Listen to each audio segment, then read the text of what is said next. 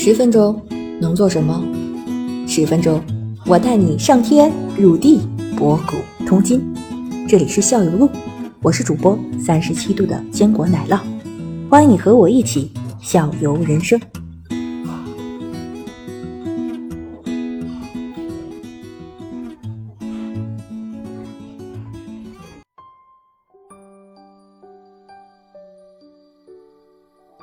Hello，大家好，欢迎大家来到我们校游录的直播间。今天我们非常荣幸的啊邀请了从事少儿及普及培训的庞老师。今天还是我和子星呢在直播间等着大家了啊。子星跟大家打个招呼吧，先。呃，大家好，我是子星。呃，庞老师跟我们听众打个招呼呗。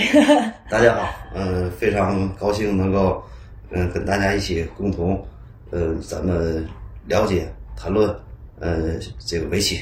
对，我们也非常荣幸能请到你。庞老师，感谢啊，这次接受我们的采访。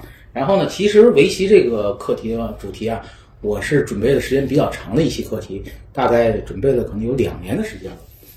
但是这段就是说，今天呢，我们来聊这个围棋，为什么我感觉可能更欢快一点呢？因为前两年的时候，我在准备这些围棋的简单的一些基础知识的时候，正好赶上那个网棋时代比较盛行，那个时候感觉那个时候的韩国的棋手碾压中国棋手，那个时候有点抬不起头来了。说说，但是昨天呢是三星杯，我们的中国的两位棋手呢是包揽了冠亚军，所以说呢，到了全面开放面棋的时代，我感觉中国的棋手又抖起来了。所以说，我觉得在这个时候，咱们来 聊一下这个围棋的，挺有意义的，是吧？然后呢，其实奶奶，我先有一个问题问你吧。问我？对对对，因为你作为一个小白，对我对围棋完全不了解。那我们现在从那个非专业的角度来，嗯我们来定义一下，就是说，从你来说，你认为围棋，你给它一个定义，你认为它是什么？就你对它的感觉是什么样的？一项活动，业余 活动，锻炼脑力、消遣的一个活动。那我来定义我的 我我的我给围棋一个定义，然后我们来再看一下专业人士对于围棋的一个定义。我给的围棋的一个定义是什么呢？围棋是这个世界上最为复杂的游戏，没有之一。哇，老师对对我这个对围棋的这个认识 准确哦。有什么您的一些个自己的认识？因为它确实是一个二的，非常简单讲话，它是一个二的三百六十一次方的一个变化的一个游戏。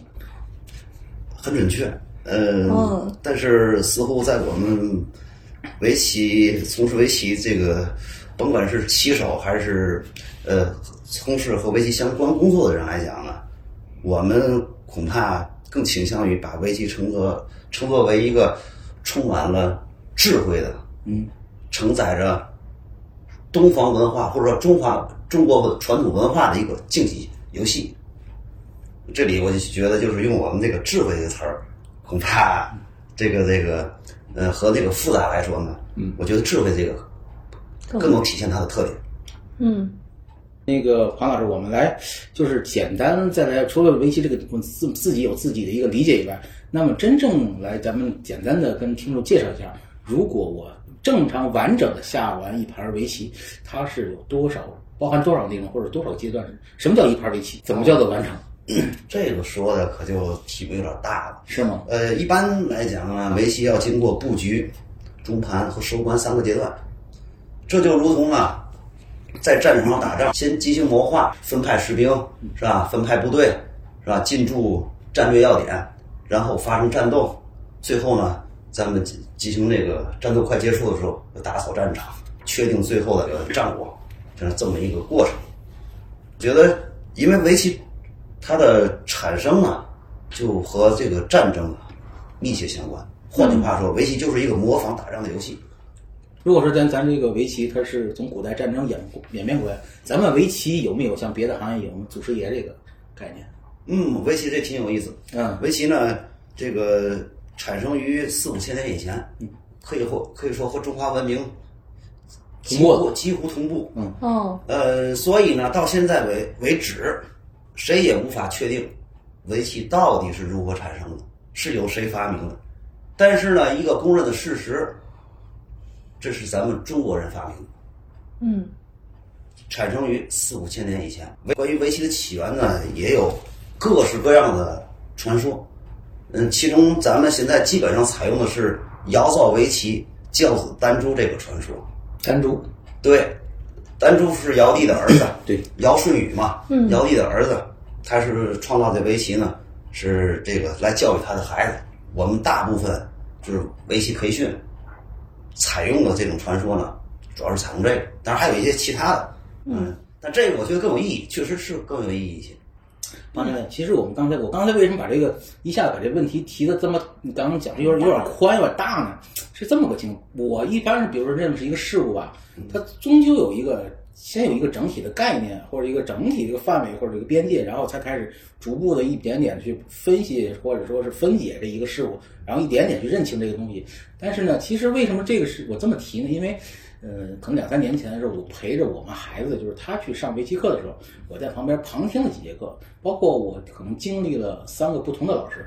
这三个老师呢，就是说从围棋的概念上讲，就是他们，呃，好像是我们所有的老师，就是教这个孩子围棋的时候，都是没有说好像一开始就说围棋是什么一个宏观概念给孩子，都是从开始就弃子演，然后就开始死活对杀，就这一步感觉可能讲了。半年或一年的时候，可能我对这个围棋到底总体是个怎么样完成一个围棋，我还没有把它系统的组织起来。这是为什么？这个教学的规律是为什么是这么形成的呢？这个是跟那个年是跟这个年龄啊有关系的。因为啊，咱们成人思维呢总是从大到小，嗯，而这个学生来讲呢，年龄比较小嘛，从从总是从小到大，或者说从局部到全局，嗯，呃，这就如同啊。咱们的孩子们上学，他得先学拼音，先学认字儿，然后是组词造句，最后完成这篇文章。嗯，那么咱们下棋的整个过程呢，就相当于完成一篇文章一样。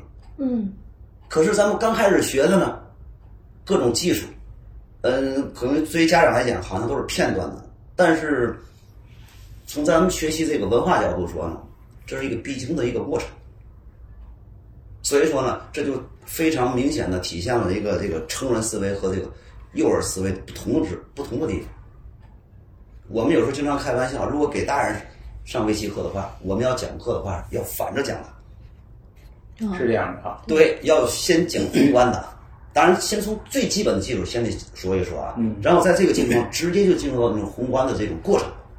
然后用那宏观的过程去带动各项专业性。我记得当年我学的时候，基本是这样，因为我当时接触围棋的时候已经是十三岁了，真正用心学的话，大概是十六岁以后，嗯，进入这个这个去外地上学，嗯，但那个时候没有正规的围棋培训班，啊，围棋的资料也非常有限，那么他们那个时候只能做，只能是多下棋。在这个过程中呢，不断的去吸取一些技术性的内容，可是那是那个年代。现在网络发达，知识这个这个书籍也非常丰富了，而且这么多年的这个围棋的普及教育啊，也逐渐的这个面向这个以这个面向这个呃少儿为主。所以说呢，你这个教学方式方法，你必须也得跟上这个潮流，符合现在的实际。所以说，所以说我当时可能听了有个二十多节课，然后我非常着急，是我怎么怎么把这一盘棋完整的下下来？好像前面嘛 技术说的很多，到后边收官啥是收官，啥是官色？老师咋还不讲呢？然后就开始讲定式了，然后就开始，呃，先背五十五十手，然后再背到一百手，再背到一百五十手，我说两百手这棋就下完了，官子是啥呀？我感觉这，我感觉就是没有把这个一盘棋完整的一盘棋，我的知识。没没没有先学完 就就结束了。这个过程对于孩子来讲太过于抽象。嗯，那比如说布局、中盘、收官，你听听这个词这些词儿，日常孩子根本都不可能接触到。嗯，是吧？对，但是我觉得就是说，现在的小孩儿可能跟咱们说子星同学小时候不太一样，觉得可以就是慢慢的渗透，给他讲这个有布局是什么意思。也您刚才说的那几个专业术语是什么意思？或者打一个比较，嗯，他们能理解到的一些游戏的比方，然后他是能明白。我现在其实觉得，对你刚才说的，现在这个对小孩这种教育，一上来就告诉他这个字儿怎么怎么怎么下，那他其实不明白。就像我，我的我其实对围棋的兴趣一开始是不是特别的强烈。然后呢，我先生说我们要把孩子好好培养，说围棋这个活动特别适合孩子，然后呢能够开发的智力方方面面，但是这些都不能说服我，你不能引发我，就没有引发我太多的兴趣。然后，嗯，成人的兴趣点和孩子的兴趣点不太一样，成人兴趣点是一个过程，过程成人的这个这个兴趣点是一个过程，孩子的一个兴趣点是一个局部。就是一个点，对，而且不知道您注意没有，现在咱们几乎所有的培训，艺术类培训，你比如说舞蹈，嗯，啊，你比如说包括跆拳道，是吧？这个体育类的舞蹈，什么还有一些其他的吧，音乐什么的，他们开始的时候都是先练基本功。嗯，我这么多年的一个总结就是围棋吧，学习围棋其实就是两大基本功，三个阶段。三个阶段呢，就是您说的刚才说的，这个是从布局到中盘，最后到收官这个完整的对局过程。两大基本功呢，一个是手筋，一个是死活。死活。而且什么意思？我给我给你解释一下 外行人解释。